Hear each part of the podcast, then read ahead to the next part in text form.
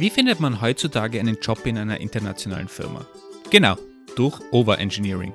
Man setzt sich also als zockender Informatiker hin und schreibt für Counter-Strike einen Lexer und einen Barser im Go, um seine Freunde auszuspionieren. Klingt komisch? Habe ich mir auch gedacht.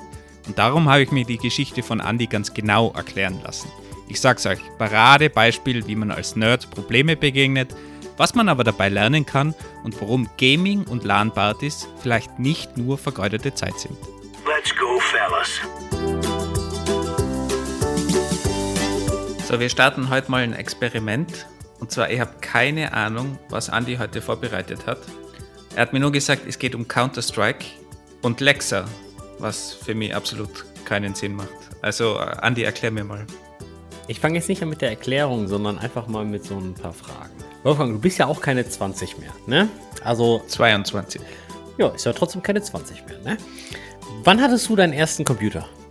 Mit welchem Alter? Elf oder so, vermute ich mal. Was war das für ein Jahr? Jetzt muss ich rechnen. Äh, 93. Was war das für ein Computer? Ich habe keine Ahnung. Ich habe den von meinem Bruder bekommen, der hat, der hat schon in, in der IT irgendwie gearbeitet. Und es war, ja, ich habe keine Ahnung. Es war auf jeden Fall mit Disketten, ich glaube ohne Festplatte. Man hat nur Disketten irgendwie reingeschoben fürs Betriebssystem booten und dann wieder gewechselt, wenn man irgendwas spielen wollte. Und da waren irgendwie so ein Jump and Run oder so, habe ich drauflaufen lassen können. Kennst du den Namen von dem Jump and Run noch? Ja, keine Ahnung. Aber das war schon der, der erste Use Case von dir, oder? Mit dem Computer. Also als elfjähriger Wolfgang in Österreich warst du, hattest du eine Diskette in der Hand, sehr wahrscheinlich noch die großen Disketten, oder? Diese, das waren große Disketten. Diese, was ist das, 3,5 Zoll oder was? Nee, 3,5 Zoll sind die kleinen, ne? Fünf, fünf ein Viertel waren das. Diese wabbeligen, ne? Ja, ja, genau, genau. Aber der erste Use Case war schon, war schon zocken, war schon spielen? Oder hast du wirklich mit, mit Basic irgendwas und äh, Turbo Pascal programmiert? Ich glaube, das war, das war vor der Zeit noch. Also es war definitiv der Game-Use-Case. Und ich, auch später, wie ich meinen ersten 386er bekommen habe, das war so der erste, den ich mir, glaube ich, selber gekauft habe, dann wirklich. Oder mehr oder weniger selber gekauft habe. Da hat es dann alles angefangen, dass man für Spiele in der Auto-Exec.bat die Maustreiber nicht lädt, damit man mehr Memory hat und mit dieser High-RAM-Geschichte und diese ganzen Sachen, die mir absolut nichts gesagt haben damals, aber ich habe halt einfach irgendwo gehört, das macht Sinn und habe dann halt da je nach Spiel den Maustreiber geladen oder nicht geladen und habe mir da meine eigenen Menüs irgendwie geschrieben in der Auto-Exec-Bat. Und so hat alles angefangen. An welche Spiele kannst du dich denn noch erinnern, die du gespielt hast? Also warst du so ein Pac-Mac oder so ein, so ein Monkey Island Mensch oder warst du eher so der Crash Bandicoot? Äh, Kollege oder Wipeout, so dieses äh, Flugzeugrennen? Also definitiv Monkey Island. Monkey Island habe ich schon gespielt auf Englisch, wie ich selber kein Englisch gekonnt habe, habe ich auch von meinen Geschwistern irgendwie bekommen. Hab null verstanden, aber trotzdem probiert, das irgendwie zu spielen. Und seitdem bin ich Monkey Island Fan und ich bin extrem enttäuscht, dass ich das neue Monkey Island Return to Monkey Island nicht spielen kann, weil man braucht Windows dafür. Und ich habe eigentlich aktuell einfach keinen Windows PC oder eine Konsole, wo ich das spielen könnte. Und auf Linux funktioniert das Ding nicht. Spielst du heutzutage noch? Na, aber für Monkey Island hätte ich eine Ausnahme gemacht. Ich spiele mit dir die ganze Zeit. Ist wohl Aufwand genug. Jede Woche einmal für, für dieses Podcast. Den Podcast, sorry. Ah, das Spiel finde ich aber relativ langweilig hier. Ja, aber es ist anstrengend und sehr, sehr hart. Was war denn das letzte Spiel, was du so gespielt hast? Und wann war das? Viele, viele Jahre her und wahrscheinlich äh, zumindest motiviert habe ich vor allem diese Adventure immer gespielt. So irgendwelche Ballerspiele oder so habe ich nur bei irgendwelchen LAN-Partys oder so gespielt und ich war eigentlich immer recht schlecht darin. Also Counter-Strike sagt mir was, habe ich mal gespielt, aber wenn nur irgendwie bei Freunden. Und diese Adventure Games dann zusammen oder immer als, äh, als, als, äh, als Eigenbrödler und alleine? Na, na, alleine, alleine im Keller sozusagen. Wie das ein richtiger Informatiker so macht. Aber du hast ein gutes Thema angesprochen, LAN-Partys. Da kommen wir gleich auch nochmal drauf. Klasse. Warst du selbst mit deinem Rechner auf einer LAN-Party oder warst du immer einer dieser Besucher, die abends mal kurz rumkamen, sich irgendwo bei einem Kumpel an den Computer gesetzt haben, eine Wurst gegessen haben und dann weitergezogen sind? Ich glaube eher zweiteres, ja. Ich kann mich nicht erinnern, dass ich da mal, also vielleicht für andere Spiele schon, aber so klassische LAN-Partys, da war ich glaube ich meistens Besucher, ja. Aber das war dann eher schon so diese kleinen privaten LAN-Partys mit fünf bis zehn Leuten und nicht diese großen wie Dreamforce oder ähnliches, oder? Hey, das hat es in Österreich sowieso nicht gegeben, glaube ich. Außerdem ist das vor dieser ganzen Internetzeit und so weiter. Das war ja wirklich so lokal, lokale LAN-Partys, wo man noch irgendwie so selber ein Netzwerk aufbaut. Was war die Netzwerkverbindung damals? Wirklich äh, äh, T-Stücke und äh, Endterminatoren, also, also äh, 100 Mbit-Kabel? Habe ich auf jeden Fall auch verwendet, ja, aber das war dann mehr so mit, mit Freunden in kleineren LAN-Partys oder so fixe Verkabelungen mit Nachbarn oder so. Hat es da auch mal gegeben bei einem Freund. Da hatten wir das installiert, ja, stimmt, mit, mit T-Stücken und so das klassische, was war denn das? Ein, Giga, äh, ein Gigabit, ein Mega, nein, das war nicht mal ein Megabit, oder? oder nee, ich glaube, ich glaub, 10, 10 Megabit. 10, 10 Mbit, genau. Ja, 10 Mbit, ja. War eine tolle Zeit auf jeden Fall. Wer hat denn noch ein T-Stück? Und oh, ich habe keinen Endterminator mehr. Oh. Naja, auf der anderen Seite, die Probleme haben sich halt auch nur geändert. Ne? Später ging es halt darum, oh, wer hat noch einen Sechser-Switch und. Vor allem Switch kein Hub, weil da natürlich viel schneller. Logisch. Was war so der Grund, warum du Computer gespielt hast? Ähm, Einfach so zum, zum Abschalten oder weil du das nächste Rätsel bei Monkey Island wirklich haben wolltest und nicht mehr schlafen konntest? Oder ah, stopp, war das die Zeit, wo du schon arbeiten gegangen bist oder warst du nur noch in der Schule oder wieder in der Uni? Nur um das ein bisschen einzuordnen. Nein, nein, also die Spielerei waren, war alles Schulzeit. Wie ich dann studieren angefangen habe, da habe ich dann schon an Projekten gearbeitet, gefreelanced und solche Sachen gemacht. Da war das Spiel genug sozusagen. Das war alles davor. Mir fällt übrigens gerade ein, ein sehr cooles Spiel, was wir auch hatten. Das war so der, der, der Vorgänger. Das war so ein rundenbasiertes Weltraumspiel, wo wir den Spielstand dann auf Disketten abgespeichert haben. Und in der Schule hat es dann einen Host gegeben. Dem haben wir diese Disketten dann alle mitgegeben. Der hat diese Runden zusammengeführt. Am nächsten Tag hat er wieder alle Disketten zurückgebracht, den Spielstand wieder verteilt. Wir haben wieder einen Zug machen können. Am nächsten Tag ist es wieder losgegangen, zurück in die Schule, Disketten verteilt. Und so haben wir so ein Weltraumspiel, ein Netzwerkspiel quasi. Ohne Netzwerk. Halb, halb analog, ja, gespielt, genau. Ich habe leider, ich habe mal rausgesucht den Namen, aber ich, ich weiß ihn leider nicht mehr genau. Ist recht schwierig zu finden, wie das Ding geheißen hat. Aber sehr cooles Spiel. Was blockt dich denn heutzutage vom Computerspielen? Warum spielst du heutzutage keinen Computer mehr? Ich würde mal sagen, primär die Zeit. Ist mir zu schade. Arbeite lieber an, an Projekten. Ist ja auch ein gewisses Spiel und eine Herausforderung. Spielst du noch? In letzter Zeit spiele ich nicht mehr. Nein, ich habe ungefähr Anfang Corona, Anfang erstes Jahr, Mitte ersten Jahres Corona habe ich aufgehört, weil ich da irgendwie hinterfragt habe, wie ich meine Zeit verbringe. Und dann habe ich gemerkt, mit Zocken verschwende ich sie recht viel und äh, dann habe ich einfach aufgehört. Auf der anderen du bist, Seite. Du bist wirklich gut, dir halb Deutschland immer zum Feind zu machen. Also du, du schaffst es wirklich ganz gut. Wenn du sagst gleich alle Gamer, das ist Zeitverschwendung. Nein, nein, nein. Und warum? Das sage ich dir erst gleich in einer Minute. Aber der andere Grund war ganz einfach. Ich habe einen unglaublich alten Windows-PC. Mit unglaublich alt meine ich so zwölf Jahre alt, 13 Jahre alt. Und du kannst dir vorstellen, dass die Grafikkarte natürlich auch nicht mehr die aktuellste ist und somit dann die aktuellste Version von Counter-Strike natürlich auch auf der kleinsten Grafikstufe dann so ein bisschen ruckelt. Und wenn du dann tot bist, du siehst den Gegner noch niemals, weil der Computer ruckelt, das macht dann irgendwie keinen Spaß und dann. Siehst du, Return of Monkey Island könntest du wahrscheinlich spielen. Du musst nur die richtigen Spiele spielen. Könnte ich sehr wahrscheinlich spielen, aber dann hatte ich mir gedacht, okay, investierst jetzt wieder Geld äh, dafür. Ah, habe ich dann auch nicht gemacht und ähm, dann war es, habe ich gesagt, oh, komm, probier's mal aus. Und, ich bin äh, ja schon kurz davor, nur einen Windows-Rechner zu kaufen für das dumme Return of Monkey Island. Du könntest mir meinen abkaufen, wenn du möchtest. Ich weiß nicht mal, wie das heutzutage funktioniert mit diesen Lizenzen. Man kann ja Windows nicht mehr einfach so so rabkopieren, oder? Geht gar nicht mehr so einfach. Aber die ganze Story, die du gerade so ein bisschen erzählt hast, da habe ich mich wiedergefunden. Das bedeutet, ich war früher auch immer so auf so kleinen LAN-Partys und wir haben dann auch mal größere LAN-Partys in der Autowerkstatt organisiert, wo dann so, so 30, 40 Leute waren. Warum denn in der Autowerkstatt? Weil der Vater von einem Kumpel eine Autowerkstatt hatte. Also das entspricht ja dem Duisburger Klischee schlechthin. Naja, war halt richtig dodgy, so auf dem Hinterhof in so einer Autowerkstatt. Hebebühne wurde zum Buffet umfunktioniert, ähm, wo dann die Pizza angeliefert wurde und so weiter und so fort. Und wir hatten das natürlich dann auch ein paar Leute, die waren ähm, in der Clique über uns, die waren ein bisschen älter und die hatten dann, ein bisschen mehr Geld schon und ein bisschen mehr Ahnung von IT. Die haben sich dann so ein Open Source System aufgesetzt und einen zentralen Server und die haben dann immer so den Counter-Strike Server gehostet und den äh, Unreal Tournament und äh, Technical Ops Server und dann hat man so ein LAN Management, PHP System und so weiter und so fort, das ich zwischenzeitlich dann auch mal auf GitHub gehoben habe und ganz viel SQL Injections gefixt habe. Grüße an unsere letzte Episode. Wer also ein bisschen was über SQL Injections hören möchte, kann gerne in die Episode 41 einmal reinhören. Naja, auf jeden Fall ging das dann über die letzten paar Jahre dann immer so ein Up and Down. Also früher habe ich sehr, sehr, sehr viel Unreal Tournament 1999 gespielt und davon ein Mod, der nannte sich Tactical Ops und Tactical Ops war eigentlich dann die Unreal Tournament Version von Counter-Strike, weil Counter-Strike ist ja dann dieses, äh, äh dieser Team-Ego-Shooter auf Basis von Half-Life. Und 99 heißt, dass der von 1999 ist?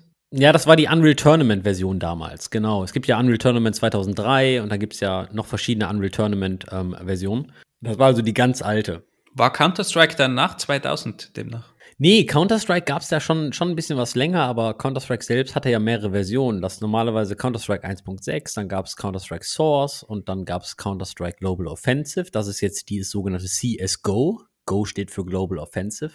Drum wolltest du es unbedingt spielen, oder? Wenn das Go heißt, so wie deine Lieblingsprogrammiersprache. Ich bin ein riesen Go-Fan, aber ich glaube, Counter-Strike Global Offensive kam bevor raus, bevor es die Programmiersprache Go gab. Es könnte natürlich auch sein, dass jemand bei Google gearbeitet hat, sehr früh an der Sprache Go gearbeitet hat und dann nach Valve äh, gewechselt ist, um, weiß ich nicht. Garantiert, ja. Auf jeden Fall war es dann immer so ein Up and Down und irgendwann hat keiner mehr Tactical Ops gespielt und dann ähm, bin ich zur äh, bösen Konkurrenz gewechselt und habe immer mal wieder Counter-Strike gespielt. So primär der Use Case war Kopf ausschalten. Moment, das machst du ja den ganzen Tag. Was machst du dann da als Ausgleich? Ja, touché. Muss ich, muss ich zugeben.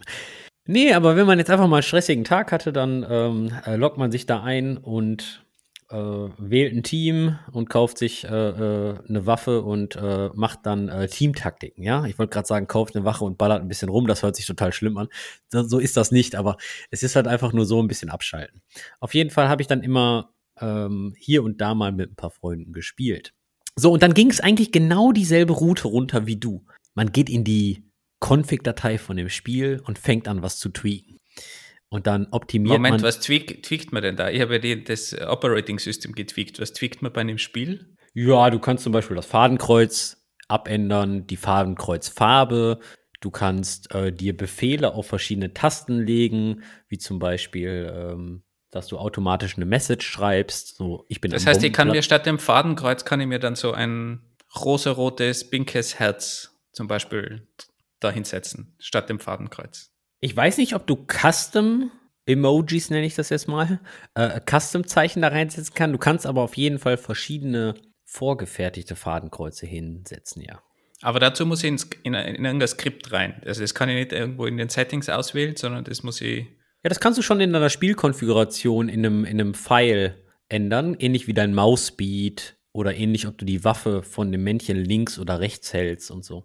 Ah, okay. Naja, und auf jeden Fall ist das halt die klassische Config-Datei. Ja, die endet mit .cfg. Soweit, so gut. Und irgendwann kam halt dieser Zeitpunkt, wo E-Sports in Deutschland und in Europa relativ groß wurde. Hast du vielleicht schon mal gehört, so die ESL und GameStar Liga und so weiter und so fort. Und diese Firmen Magazine damals, die haben große Turniere veranstaltet. Und die machen das ja nicht, weil das tolle Menschen sind, sondern weil das natürlich ein profitorientiertes Business ist. Und irgendwann fingen die an, diese Events in großen Stadien zu streamen. Und dann haben die die, die Pro-Spieler da reingeholt und dann haben die Pro-Spieler vor Ort gegeneinander das Finale ausgespielt und so weiter und so fort. Das sind Riesen-Events inzwischen, ja.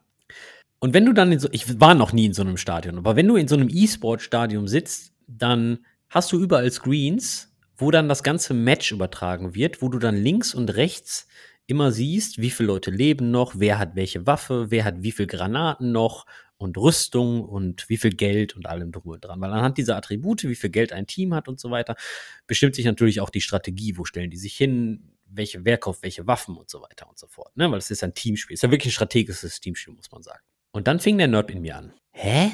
Wie kriegen die denn die ganzen Infos von dem Spiel?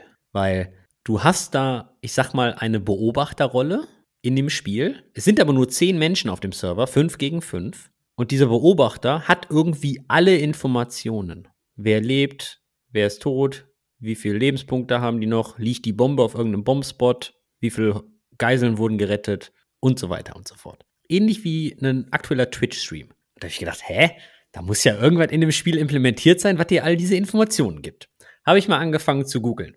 Und zwar gibt es in Counter-Strike, in Counter-Strike Global Offensive, in der aktuellen meistgespielten Version, eine sogenannte Game State Integration. Ich denke so, was? Was ist das denn Geiles? Okay, mal durchgelesen. Die Dokumentation verlinken wir natürlich auch in den Show Notes. Die Game State Integration ist ein Weg für Drittapplikationen, ihre Services mit dem Spiel zu verbinden. Das bedeutet, du kannst dem Spiel, dem Counter-Strike-Spiel sagen, gib mir mal bitte alle Informationen, was jetzt gerade in diesem Spiel abgeht. Und was kann man dann damit machen? Damit kann man zum Beispiel diese Beobachter-Screens bei so großen Turnieren steuern. Man kann dadurch aber zum Beispiel auch eine Philips Hue, also eine Lampe, die Farbe ändern, abhängig davon, in wie vielen Sekunden die Bombe gleich explodiert. Weil in dem Spiel geht es ja sehr viel um Taktik, ja. Und die Bombe hat dann, die tickt dann zum Beispiel 30 Sekunden. Und wenn du dann erst bei 5 Sekunden anfängst, die Bombe zu entschärfen, kann das sein, dass du das nicht mehr schaffst und dann stirbst. Dann und, wo, und wo ist diese API? Also wer kann darauf zugreifen? Jeder oder gibt es da irgendwie eine Limitierung? Das habe ich ja dann gerade auch. Das, das war dann meine nächste Frage. Ja, erstmal bin ich dann so über die Use Cases gegangen und äh, habe dann gedacht, hey cool, was gibt's denn da und so weiter und so fort. Im Allgemeinen kann diese Game State Integration dich über alle Game State Änderungen informieren. Also alle. Wer hat welche Waffe gekauft? Wer wechselt gerade welche Waffe? Wer hat welche Granate geschmissen? Und wo sind die? Mit welchen Koordinaten X und Y auf der Karte? Und wo, wo liegt diese API? Ja, das ist das Geile. Die API liegt im Client. Das bedeutet, du kannst eine, eine, eine Adresse zu einem Webserver in deiner Config hinterlegen und dann postet dein Client alle Game State Integrate, alle Game State Changes zu einem zentralen Server. Das bedeutet, wenn wir beide jetzt gegeneinander Counter-Strike spielen würden, dann müsstest du eine, eine, eine Webhook-Adresse eigentlich in deine Config mit eintragen und dann bekommt der zentrale Webhook-Server all deine Informationen über deinen Spielverlauf. Aber muss es dann jeder machen, der da mitspielt, oder reicht da ein Client und der bekommt alle Infos von, von allen? Da gibt es zwei Arten. Und zwar gibt es wohl auch eine Möglichkeit, das auf dem zentralen Server irgendwie zu machen. Der hat dann alle Informationen. In einem klassischen LAN-Umfeld wird das dann eigentlich jeder machen. Aber wenn du zum Beispiel jetzt auf so einem großen Turnier wärst, dann ist das halt ein Teil, was von dem Veranstalter halt vorgeschrieben wird. Aber kann ich da dann die Position von anderen Leuten auslesen? Da könnt ihr ja voll cheaten. Wenn du realtime technisch den Webhook-Server, die Daten, die du da kriegst, während du spielst, das machst, dann wäre das möglich, ja. Darum Hast du natürlich nicht gemacht. Dann würde ich ja nicht hier sitzen, oder? Dann würde ich irgendwo in der Sonne sitzen, mir einen Cocktail trinken und mich beim wohlverdienten Preisgeld irgendwie zurücklehnen. Aber was das Geile ja eigentlich. Man sieht schon die kriminelle Energie, die du hast. Letztes Mal SQL-Injections, hast du allen erklärt, wie man richtig SQL-Injections macht. Heute, wie man richtig die Game-Industrie hackt oder, oder cheatet und Preisgeld einsammelt. Was kommt nächste Woche? Naja, du musst halt schon sehen, dass dein Gegner dann auf jeden Fall auch die Webhook-Adresse von deinem Server eingetragen hat, ne? Es sei denn, du hostest natürlich einen Server, das ist eine andere Baustelle. Wie dem auch sei. Und jetzt also was hast du, was hast du dann gemacht mit dieser Schnittstelle? Ja, ja, genau. Und dann bin ich da tiefer. Ich bin weiter das Rabbit Hole runter. Ja, du kennst das ja. Das ist ungefähr so wie, als wenn du dich über Landmaschinen auf YouTube informierst, dann endest du auch irgendwann ganz schlimm irgendwo in Arkansas in Amerika und in ganz großen Land. Ich habe mir gerade gedacht, ich kann mich eigentlich nicht reinversetzen, dass ich da das Rabbit Hole eines Spieles runtergehen würde. Noch weniger kann ich mir vorstellen, dass das Rabbit Hole von irgendwelchen Landmaschinen nach unten geht. Aber klar, alle, alle Hörer und Hörerinnen werden sich jetzt da reinfühlen können und mit dir mitleiden, ja, wie man da das Landmaschinen-Rabbit Hole runtersteigt. Zurück zur Counter-Strike Global Offensive Game State Integration. Du addest also eine Adresse, eine Webadresse zu einem Server in deine Config und über, wenn du das Spiel dann startest, dann kriegt dieser Server konstant HTTP Post, HTTP Post Requests und schickt dir JSON-Daten mit der Game-Struktur. Ja, mit diesen Informationen. Es ist gerade die Kaufrunde. Wir sind gerade in Runde 3 von 15 und es ist nur noch eine Minute verfügbar und die Bombe liegt noch nicht und jemand hat eine Granate geschmissen und was weiß ich nicht noch alles. Und das sind normale HTTP-Requests einfach. Wie, ganz genau. Wie wirklich eine, bei einem Webhook. HTTP-Post-Request, ganz normal wie bei einer ganz klassischen REST-API. Der Post-Body ist in JSON. Ja, ganz normal wie bei GitHub oder bei IFTTT oder bei was auch immer, welche API, mit der du gerade sprechen möchtest. Die Art und Weise, ich habe ja gesagt, du musst die Webhook-Adresse in deine Config eintragen. Die Config ist aber jetzt nicht im INI-Format oder im JSON-Format oder im XML-Format, sondern die Config ist in einem VDF-Format, VDF, Valve Data Format. Weil du bist ja nur als Firma cool, wenn du dein eigenes Datenformat hast.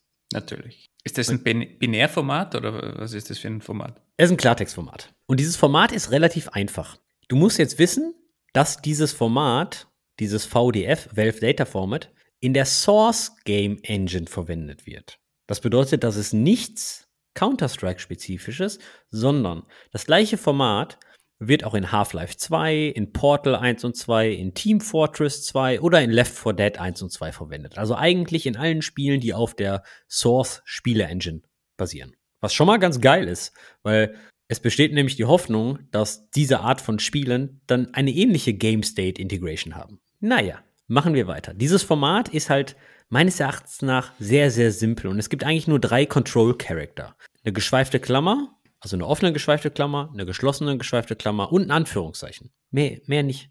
Also eh wie Jason. Ja, Jason hat noch einen Doppelpunkt, ne? Und ein Komma. Haben wir hier nicht. Das bedeutet, zwei Settings werden einfach nur über eine Newline getrennt und ähm, zwischen Key und Value besteht einfach nur ein Whitespace. Ja, und der Key ist dann in Anführungszeichen. Also das ist relativ einfach. Und du kannst dann Subebenen machen mit geschweiften Klammern.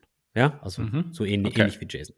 Okay, und jetzt habe ich gedacht, hm, wenn ich jetzt also mit meinen Freunden Counter-Strike spielen möchte und ich möchte Daten von deren Spielverhalten haben, weil ich habe festgestellt, ich bin gar nicht so gut in Counter-Strike und ich kriege immer relativ oft auf die Mütze. Und ich habe mir gedacht, wenn ich doch viele spiele, dann habe ich doch auch viele Daten und somit kann ich doch über mein Spielverhalten lernen.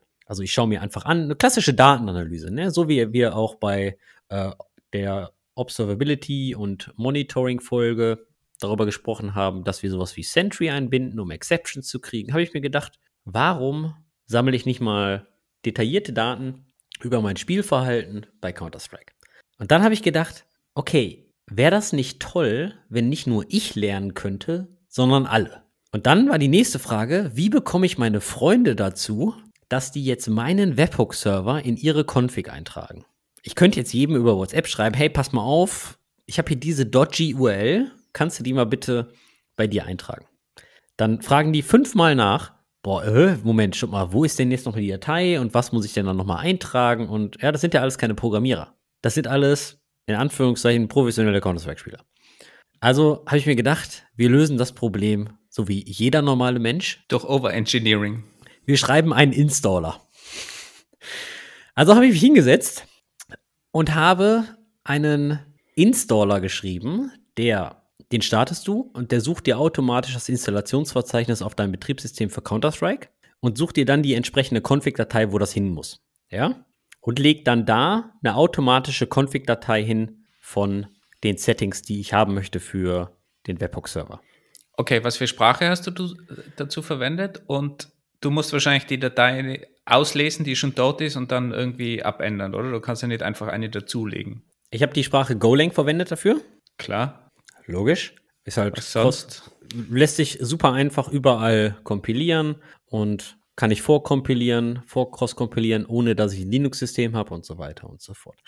Und es gibt zwei Möglichkeiten, wie du diese Config dahin legst. Entweder du legst eine neue dahin mit einem speziellen Namen. Das bedeutet also auch, du kannst mehrere Webhook-Server haben, was ziemlich cool ist eigentlich. Ich kenne aber nicht das Limit. Also, das würde mich mal interessieren. Wie viel Webpack-Server brauchst du eigentlich, bis das Senden der Daten von Counter-Strike während des Spiels den, das Spiel selbst beeinflusst? Naja. Das, das heißt, du hast, du hast pro Datei einen Webhook-Server, wenn ich ihn mal so nenne. Nee, du kannst ja auch in, in jeder Datei kannst du ja schon dieselbe Adresse eingeben, ja? Ähm, oder mit einem anderen, mit einem anderen Pfad oder was. Du musst ja, ja, ja aber kannst du mehrere Server in einer so einer VDE, VDF Nein. eingeben? Nein. Also es ist immer pro VDF-Datei ein Server. Genau.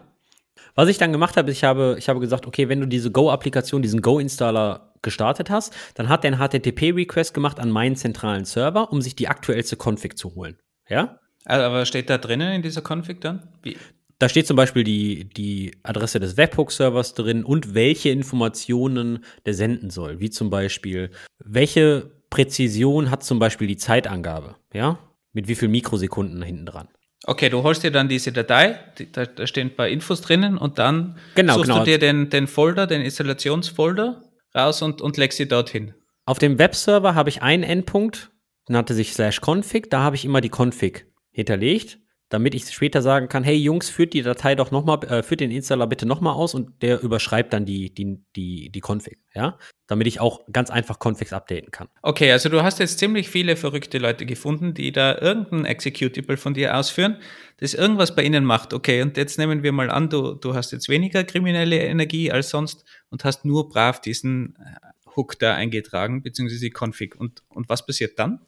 Also erstmal habe ich die Config vom Webserver runtergeladen und habe die dann auf Festplatte geschrieben. Der Punkt ist aber, irgendwie muss ich ja gucken, ich habe nicht ganz einfach, ganz doof die Datei immer überschrieben oder dahingesetzt, sondern ich habe jedem, du kannst in dieser, in dieser Konfiguration auch noch eine eindeutige ID mitgeben. Also habe ich immer eine neue ID generiert. Und beim Updaten wollte ich die ID aber beibehalten. Das bedeutet, ich muss das Valve Data Format, die Config, irgendwie verstehen. Das bedeutet, ich kann dann natürlich die Datei öffnen und dann per Regex darüber gehen. Kann ich schon. Das wäre aber zu einfach, habe ich mir gedacht. Und ich hatte noch nie eine Ahnung, wie ich eigentlich einen Parser oder einen Lexer oder so schreibe. Und dann habe ich mir gedacht, warum schreibe ich nicht einen Parser und einen Lexer für das Valve Data Format, baue das in den Installer ein, damit ich diese Config-Datei automatisch modifizieren kann. Okay, wenn ich jetzt dich zahlen würde, als Angestellten zum Beispiel, würde ich sagen, Moment, Andi, hast du mal auf GitHub gesucht, gibt es denn jetzt schon vielleicht einen Parser? Das ist ja ein Standardformat. Ich habe auf GitHub gesucht und da gab es auch die ein oder andere Library. Da gab es eine in PHP, da gab es eine in Python. Und dann habe ich einfach mal eine komplette Config, die ich schreiben wollte, da reingehauen. Und soll ich dir was sagen? Alle sind auf die Nase gefallen. Also wie jeder gute Entwickler hast du probiert, einen Edge Case zu finden, als guten Grund, warum du eine Library nicht verwenden willst, um die, eigene, um die selber programmieren zu können. Ich verstehe schon, ja? Sie haben auf jeden Fall nicht genau das gemacht, was ich wollte. Genau, das ist die zweite Ausrede normal, wenn man eine Library nicht verwenden will. Entweder sie hat irgendwo einen Edge Case, da fliegt ein Error, den ich nicht verstehe, und irgendwas funktioniert nicht auf Anhieb, was ich gerne hätte, was auch niemand braucht. Aber okay, gehen wir mal davon aus, das war wirklich so und du, du du willst jetzt deine eigene programmieren oder hast deine eigene Library programmiert. Wie hast du ja, das gemacht? Fangen wir mal an. Hast du schon mal ein Parser und ein Lexer geschrieben? Natürlich. Was hast du geparst und gelext? Ich weiß es ehrlich gesagt nicht mehr, aber es war an der Universität, um funktionale Programmiersprachen irgendwie zu testen oder halt zu lernen. Ich habe das auf jeden Fall noch nie gemacht und ich habe da immer ein bisschen Respekt vor, weil ich denke mir, okay, jede Programmiersprache hat einen Compiler und ein Parser und Lexer sind oft irgendwie Teile eines Compilers. Und ich habe immer allerhöchsten Respekt vor, vor Leuten, die Compilerbau betreiben, weil ich halte die für unglaublich intelligent, weil ich davon einfach nichts verstehe. Darum hast du dir im nächsten Schritt das Drachenbuch gekauft. Was für ein Drachenbuch?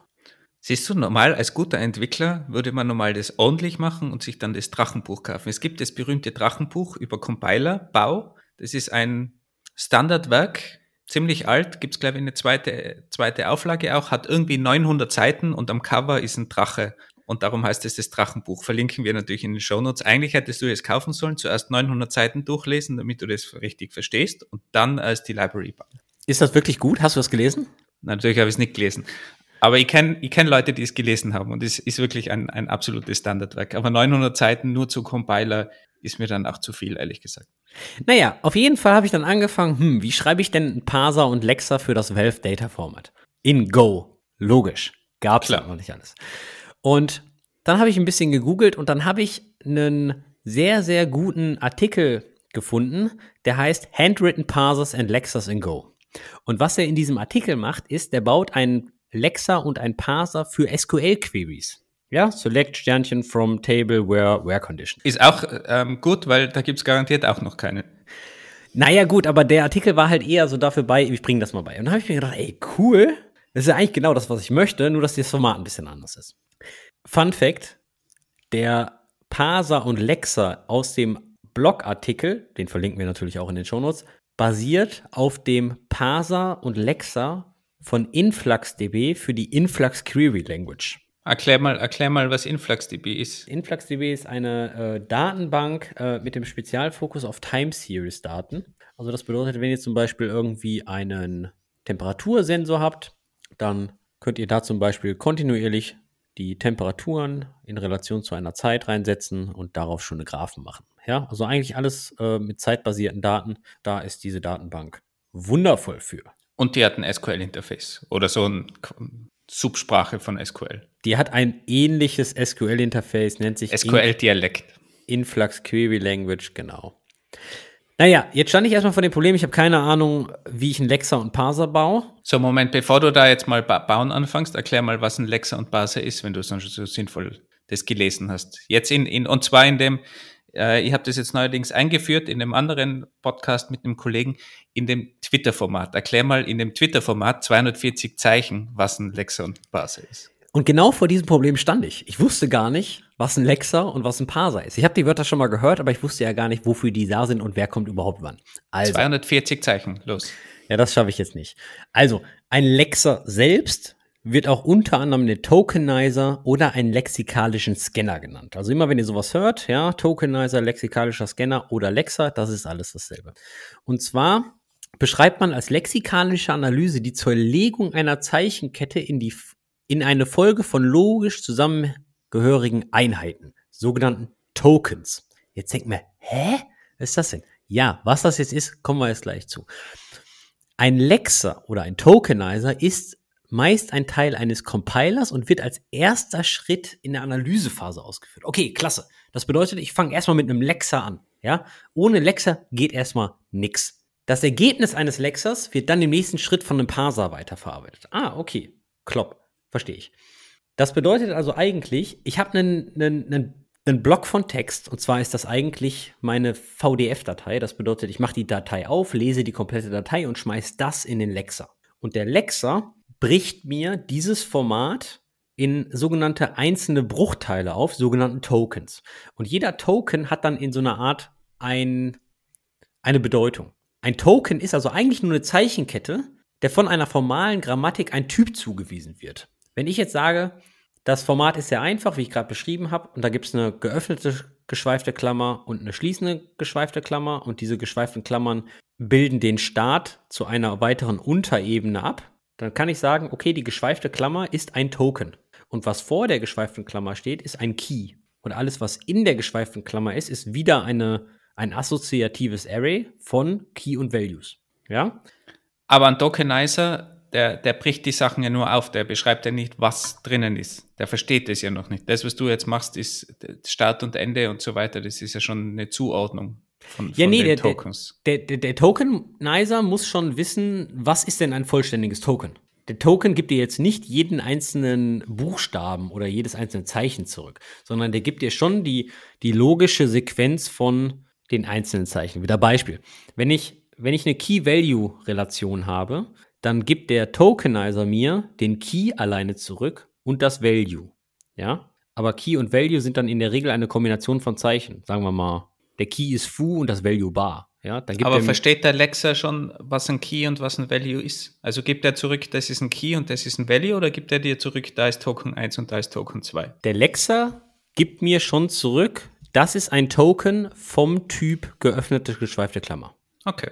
Und der Lexer gibt mir bei diesem Key Value Pair, da gibt er mir die Zeichenketten zurück. Der Lexer weiß aber nicht, dass das eine ein Key oder eine andere eine Value ist. Das bedeutet, die Interpretation der Semantik, ob das ein Key oder ein Value ist und wie man das dann hierarchisch zusammenstöpselt, das wiederum macht dann der Parser. Aber erstmal wird der Content von deiner VDF-Datei, von meiner Config, vom Tokenizer zerlegt. Und wie hast du es gemacht? Hast du es selber programmiert? Hast du da irgendwelche Libraries verwendet? Nö, das habe ich selber programmiert. Bin ich auch ein bisschen stolz drauf, muss ich zugeben. Ähm, was, wie, wie das eigentlich funktioniert, vielleicht haben das manche Leute im Programmierumfeld schon mal gehört, aber wenden das gar nicht so täglich an. Und zwar bei Lexern ist man oft im sogenannten State Machine unterwegs. Auf Deutsch heißt das endlicher Automat. Und zwar juckelst du eigentlich über das komplette File, über die komplette Zeichenkette und versuchst daraus irgendwie einen Sinn zu ergeben. Du musst natürlich schon das Format verstehen, wie das aufgebaut ist, aber was ich eigentlich mache ist, ich lese mir jedes einzelne Zeichen von von dieser Datei nacheinander durch und sage, oh, das hier ist ein Leerzeichen, ja, dann scanne ich bis zum nächsten Nicht-Leerzeichen, also bis zum nächsten Zeichen, was ich kenne. Und dann, ich schaue mir einfach jedes Zeichen an und anhand des Zeichens entscheide ich, okay, lese ich einfach weiter oder packe ich das gelesene Zeichen auf äh, in einen Buffer und lese, bis ein neues Zeichen kommt, damit ich weiß, okay, ne, ist das der Start eines Tokens, ist das das Ende eine to eines Tokens. Und mit dieser semantischen Analyse anhand des Wissens, wie ein Token aussieht, was ein Anführungszeichen ist, was eine geöffnete Klammer ist, was eine geschlossene Klammer ist, zerlege ich die ganzen Sachen dann einfach. Okay, jetzt bekommst du da am Ende diese Tokens raus. Das sind jetzt bei dir da diese zwischen den geschwungenen Klammern, diese Werte oder mit den geschwungenen Klammern. Keine Ahnung, wie dieses VDF-Ding halt aufgebaut ist. Was machst du danach damit? Die ganzen Tokens schmeiße ich dann in einen sogenannten Parser. Und den Parser habe ich auch geschrieben. Was der Parser eigentlich macht, der macht eigentlich aus diesem Haufen von Tokens, macht er eigentlich einen Sinn. Ja, das bedeutet, der kümmert sich darum, um die geordnete Weiterverarbeitung in ein geeignetes Format. Äh, bevor du, bevor du weiterredest, noch eine Frage vorweg, weil du, du hast das wirklich alles selber programmiert, du hast auch keine Libraries für irgendwelche State Machines, endliche Automaten, irgendwas diesbezüglich verwendet, auch beim Parser, alles wirklich hardcore, ohne irgendwas externes geschrieben. Ja, also du, das, das, die Frage hört sich jetzt total voll intelligent an von dir, aber bei mir ist die State Machine und der endliche Automat eine scheiß Vorschleife. Ja, ja, ist, ist, ist es ja am Ende auch. Äh, du hast keine Rekursion verwendet in dem Fall? Es sind auch so klassische Anwendungen normalerweise für Rekursion. Ja, doch, natürlich habe ich Rekursion verwendet, weil du musst, ich muss ja, ich weiß ja nicht, wie viel Level die Config runtergeht. Okay, ja. Okay, aber du hast die Tokens und jetzt, wie, wie ist dein Parser aufgebaut? Wie, wie, wie bist du überhaupt da an das Problem drangegangen? Woher weißt du, wie, wie du einen Parser schreiben musst? Oder hast du es einfach zusammengedacht? Nö, ich habe mir diesen Blogartikel genommen und der Blogartikel hat darüber beschrieben, wie der das für ein SQL-Query macht und ich habe das dann ähm, das SQL-Query-Problem auf äh, mein VDF-Problem übertragen, weil eine SQL-Query ist halt auch also eine Basis-SQL-Query, ja, also jetzt ohne Subselects, ohne Having, ohne Group By, sondern einfach Select from Where, hat ja eigentlich auch nur drei Elemente. Und da gibt's dann ein paar Charakter, da gibt's dann wie zum Beispiel äh, Feldnamen, da gibt's ein Komma, da gibt's ein, ein, ein Asterix, also ein Sternchen für alle Felder und so weiter und so fort. Also die Anzahl der Tokens, ähm, die in diesem Blogartikel beschrieben wurden, waren auch sehr minimal gehalten. Und da habe ich mir, bin ich einfach an diesem Blogartikel weiter, weiter gehangelt und habe dadurch dann ein paar Nächte gebraucht, bis ich das mal für das VDF-Format gemacht habe. Mhm. Okay. Und wa was macht dein Parser dann? Naja, mein, mein Parser versucht dem ganzen Token dann irgendeine Semantik zu geben. Ja, also mein Parser, ähm, allgemein werden Parser dazu verwendet, ähm, den Text in eine neue Struktur zu übersetzen. Ähm, und zum Beispiel, zum Beispiel einen Syntaxbaum. Und genau das habe ich gemacht. Da ich ja gerade gesagt habe, dass das Valve Data Format mehrere Ebenen haben kann. Ja, die können Config-Settings auf der Top-Level-Ebene haben und jedes einzelne, jeder einzelne Key kann nochmal Untersettings haben. Was der Parser dann macht, der baut daraus eine, ein assoziatives Array. Ja, der baut also eigentlich eine klassische, eine Hashmap baut der auf, die ich dann in Golang ganz klassisch und strukturiert verwenden kann. Das bedeutet, dieses klassische Key-Value-Format mit Unterebenen und so weiter transformiere ich eigentlich in einen nativen Golang-Datentyp. Kannst dir vorstellen, eigentlich wie HTML-Code. Und da kommt Parser eigentlich auch super oft zum Einsatz. Und zwar, jeder Webbrowser hat einen Parser, der aus der Webseite, aus dem klassischen HTML, irgendeine semantische äh, Struktur baut. Das ist der sogenannte DOM, ja. Und wo dann immer die ganzen JavaScript-Leute drauf rumhantieren und dann Elemente verschieben und so weiter und so fort. Und dieser Syntaxbaum von HTML muss ja auch irgendwie vom Webbrowser verstanden werden. Also er muss ja wissen, wann du ein kursives HTML-Element hast, damit er ein Text kursiv macht. Und der Parser im Webbrowser macht eigentlich genau das. Der baut sich einen Syntax-Tree auf und schaut dann, okay, wie muss ich diesen Syntax-Tree darstellen? Das gleiche wie beim XML-Parser oder beim SRS-Parser oder ähnliches. Oder auch beim URL-Parser, beim URI-Parser. Eine URL hat ja eine gewisse Semantik. Und jetzt kannst du einen Tokenizer darüber laufen lassen und der Tokenizer schmeißt dir die einzelnen Elemente einer URL raus, Username, Passwort, Port, Pfad, Fragment und so weiter und so fort. Und der Parser bringt dir das dann in eine Semantik. Was ist denn der Username? Was ist denn das Passwort? Was ist denn der Port? Ja, und wie werden die unter anderem zusammengesetzt. Und genau das macht mein Parser dann eigentlich auch. Und das hast du alles nur gemacht, damit du diese ID auslesen kannst. Das klingt jetzt alles so, als wäre das alles nicht notwendig gewesen. Das würde ich auch so sagen, ja, hast du vollkommen recht. Vielleicht hast du recht, aber es war enorm spaßig, weil der, der, der Clou ist, ich konnte, dann habe ich das halt so halbwegs ans Fliegen gekriegt.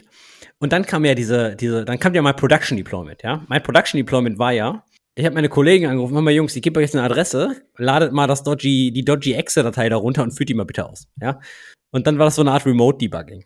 Und das Tolle ist, in meiner eigenen Testphase, also das Testing war schon ziemlich cool, weil ich habe das immer gebaut, gebaut, programmiert, habe das kompiliert, habe das bei mir ausgeführt, habe Counter-Strike gestartet, ob wirklich Dateien und, und Elemente und Webhooks auf meinem, auf meinem Webserver ankommen. Ah, oh, scheiße, hat nicht funktioniert, Counter-Strike wieder aus, wieder gemacht. Also ich muss schon sagen, das war wieder so eine, das war wieder so ein paar Abende, wo ich voll im Flow war. Ja, also wirklich, ich habe vergessen zu essen, zu trinken, weil das war so spaßig. Also es hatte eigentlich nichts mehr mit Counter-Strike zu tun. Ja, ich habe eigentlich nur heraus, versucht herauszufinden, wie ich ein Parser Alexa fürs VDF Data Format. Hast du eigentlich in deinem Studium nie irgendwas in die Richtung gemacht? Also ich meine, etwas in den Studienunterlagen gelesen zu haben. Und gegebenenfalls hätte mir diese Vorlesung dann auch sehr viel Zeit erspart. So ein Klassiker ist übrigens, dass man da Anteil L verwendet da definiert man dann die Grammatik und der spuckt dir dann am Ende den, den Parser aus dafür. Das ist so der, der Klassiker. Definiert man in der EBNF, das ist die, äh, wie hat die geheißen, Extended Bacchus-Nauer Form, genau. Und da definiert man die Sprache und am Ende wird dann Compiler ausgespuckt. Ist aber auch nicht so einfach zu verwenden. Also muss schon sagen, ist auch gewisser Overhead. Aber wenn man in dem Bereich mehr machen will, ist es definitiv wert, da mal reinzuschauen. Die, du, du, jetzt, wo du sagst, diese Bacchus-Nauer-Form, doch, die sagt mir was. Und die habe ich auch schon gelesen und die hatte ich auch im Studium. Doch, du weißt ja, wie das ist. Ne? Im Studium lernt man ein bisschen Theorie doch wann wendet man dies in der Praxis an? Ja, nur wenn man wirklich hands-on ist. Also ich bin so ein Lerntyp, ich kann nicht über Udemy-Kurse lernen, ich muss einen Prototypen bauen und so habe ich dann halt Alexa und Parser für Valves Data-Format von äh, für Counter-Strike geschrieben. Also ich bin ja auch der Meinung, wenn man was lernen will und verstehen will, sollte man das auch mal selber programmiert haben. Definitiv. Ganz allgemein, wenn es um Alexa und Parser geht, ist so ähnlich wie mit Security. Das sollte man einfach produktiv nicht selber machen. Oder man kann ja eben auch dann auf zurückgreifen auf andere Libraries, so wie jetzt Andys Library. Ich habe übrigens gerade nachgeschaut, hat auf GitHub schon 23 Stars bekommen. Verwendet die, oh, sorry, 24 Stars. Verwendet die schon jemand? Ja, pass auf, das ist ja jetzt das Geile. Die ganze Sache habe ich im Februar 2016 programmiert, als ich nämlich auf der FOSDEM war. Die FOSDEM ist die Free and Open Source Developer Europe Meeting Konferenz in Brüssel. Findet jedes Jahr statt. Ähm, war bisher immer on-site und jetzt wegen Corona war es zwei Jahre nur virtuell, aber jetzt in 2023, erstes Wochenende im Februar, findet die wieder statt. Sehr zu empfehlen. Auf jeden Fall habe ich da im Hotelzimmer und da gibt es so ein Hacking Room. Ich habe irgendwo habe ich einen, Talk über irgendwas gelesen, weiß ich jetzt nicht mehr. Auf jeden Fall habe ich dann angefangen, hey geil, das, das fängst du jetzt an. So, Februar 2016. Dezember 2020 kriege ich auf einmal eine E-Mail eine E-Mail von der Firma Faceit. Du musst wissen, Faceit ist die größte Firma im Counter-Strike-Sektor, die professionelle Counter-Strike-Server hostet. Jetzt sagst du, hä? Ja, also folgendermaßen. Ein bisschen Historie. Valve selbst, also die, die Firma hinter äh, Counter-Strike und Steam und so weiter und so fort, hostet auch Counter-Strike-Server. Und eigentlich kann jeder einen Counter-Strike-Server hosten. Der Punkt ist aber, die Standard-Counter-Strike-Server, die laufen auf einer 64 äh. Das bedeutet, dass ähm, der, der Server refresht 64 Mal pro Sekunde sein, sein Stati. Ja? Die Server von Faceit machen, laufen aber auf einer 128er Tickrate. Das bedeutet eigentlich äh, äh, doppelt so schnell. Ja, also die refreshen doppelt so schnell. Und im professionellen Gaming, keine Angst, da sind wir beide mit unserer Reaktionszeit schon längst raus. Im professionellen Gaming ist das ein enormer Unterschied. Ja, also das kann dann wirklich den, äh, das, das, das Spiel ein bisschen verändern, wenn der Server äh, mehrmals, also doppelt so schnell den Game State refresht. So. Und Faceit ist unter anderem die Firma, die ganz viele solcher Server betreibt, aber auch professionelle Turniere macht. Unter anderem halt auch diese Streaming-Overlays, von denen ich am Anfang erzählt habe. Wer hat wie viel äh, Leben noch und wer hat welche Waffe und so weiter und so fort.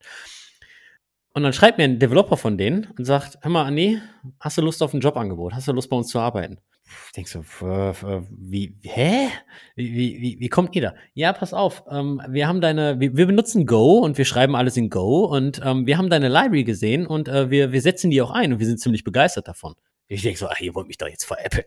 Ja, also die nutzen jetzt wirklich in ihren kompletten Livestreaming-Events. Also immer wenn ihr jetzt hier so, so ein großes ESL-Tournament sieht, in der Längstes Arena findet das zum Beispiel sehr oft statt, da läuft Teil meines Quellcodes auf diesem scheiß Screen, ja, damit, damit diese Daten da angezeigt werden. Naja, auf jeden Fall habe ich dann gesagt, ach ja, komm, das äh, höre ich mir mal an, ne, und dann, was sie damit, äh, was sie damit machen und so weiter und so fort. Im Endeffekt äh, war es dann alles ein bisschen komplizierter. Ähm, weil äh, die ja nicht wirklich, also die wollten, dass ich dann nach London umziehe und ähm, äh, mit Remote Work waren sie jetzt noch nicht ganz weit vorne damals im Dezember 2020. Aber was ich damit eigentlich sagen möchte, ist, aus dieser wirklich vollkommenen Schnapsidee. Und ja, ich hätte diese ganze UID-Replacement sehr wahrscheinlich auch mit einer ganz klassischen Regex machen können. Kommt dann irgendwann so um Weihnachten rum eine E-Mail von einem der größten Turnierbetreiber in dem ganzen Sektor, weil der dann eine Library nutzt. Und ähm, das muss ich zugeben, war ein, äh, neben dem Jobangebot war es natürlich, was auch sehr toll war, fand ich es eine ungemein schöne Bestätigung, weil man bekommt ja im Open Source Umfeld sehr, sehr wenig Feedback, für was dein Kram eigentlich genutzt wird. Ich habe dann natürlich auch versucht, dass ähm, Faceit irgendwie das ein Ding ein bisschen sponsort und äh, mich ein bisschen unterstützt und die Entwicklung ein bisschen nach vorne treibt und, und sowas halt. Ist dann irgendwie äh, nicht ganz erfolgreich gelaufen. Das heißt zusammengefasst, du hast gelernt, was ein Lexer ist, was ein Barser ist und hast noch ein Jobangebot bekommen. Ja, eigentlich, eigentlich ja. Und wie viele von deinen Freunden haben sich beschwert, dass du bei ihnen da irgendwas ausführst? Äh, nichts. Da, die die haben es installiert und ähm, nach. Ich habe ihnen dann versucht zu erklären im ersten Spiel, was das ist. Die haben alles nicht verstanden. Vielleicht habe ich es auch ein bisschen zu kompliziert erklärt. Und irgendwann haben sie es vergessen. Und ich hatte diesen Server diesen Webhook-Server locker noch ein Jahr laufen und irgendwann ist die Festplatte vollgelaufen, weil ich halt so viel Daten geschrieben habe. Ja? Also ich habe die alle. Hast du eigentlich mit den Daten irgendwas gemacht dann am Ende oder hast du die eigentlich nur abgespeichert? Äh, ich habe die, ich habe die in eine MySQL gepumpt und äh, irgendwann habe ich diesen Server ausgemacht und habe die MySQL vorher noch gebackupt. Also ich habe die noch irgendwo. Aber inzwischen gibt es Online-Services, die dir dann im Web äh, Spieleanalysen davon machen und die basieren genau auf diesem Konzept. Das bedeutet, du siehst, äh, du hast unten so einen Timeslider und siehst, wie das ganze Team sich über die Karte bewegt hat und wo ihr zu welchem Zeitpunkt standet, ja, weil da geht's halt wirklich fünf gegen fünf, ist halt wirklich Strategie. Also da, da gibt es jetzt Services, die machen genau das, was ich vorhatte, nur halt ein Jahr oder ein paar Jahre später. Das heißt, du hättest ein Produkt draus bauen können eigentlich. Tun die. Und ich habe da mal reingeguckt und das ist wirklich superior. Also das ist wirklich gut gemacht, ja. Also du hast ja jetzt wirklich geschafft, Andy.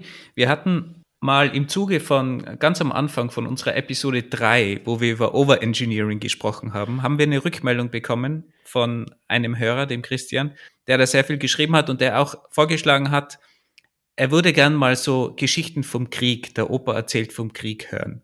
Ich glaube, du hast damit jetzt geschafft, Overengineering kombiniert mit den Geschichten aus dem Krieg eine ideale Episode daraus gebaut zu haben. Christian wird es dir danken. Wir verlinken euch auch nochmal in, in den Show Notes ein paar Videos, was Leute auf YouTube denn mit dieser Game State Integration machen. Wie zum Beispiel, was ich gerade erzählt habe, die verändern das Licht in ihrem Zimmer mit Home Assistant. Dafür haben wir auch schon eine Episode gemacht. Verlinken wir natürlich auch in den Show Notes. Machen dann die Lampe rot, wenn sie die Bombe nicht mehr entschärfen können. Oder falls ihr, falls ihr irgendwie Twitch-Streamer seid oder ähnliches, das auf jeden Fall in diesem Streaming-Business seid, äh, wie man so ein Game State Overlay, von dem ich gerade gesprochen habe, was ihr immer von diesen großen E-Sport-Turnieren kennt, wie ihr sowas selbst bauen könnt. Weil, Achtung, diese Twitch-Overlays, das ist alles nur HTML. Das ist so funny, das ist so geil. Du kannst damit eigentlich alles bauen. Ein bisschen HTML, ein bisschen JavaScript, vielleicht ein bisschen, bisschen Webserver-Kram und Webhooks da hinten dran und Abfahrt.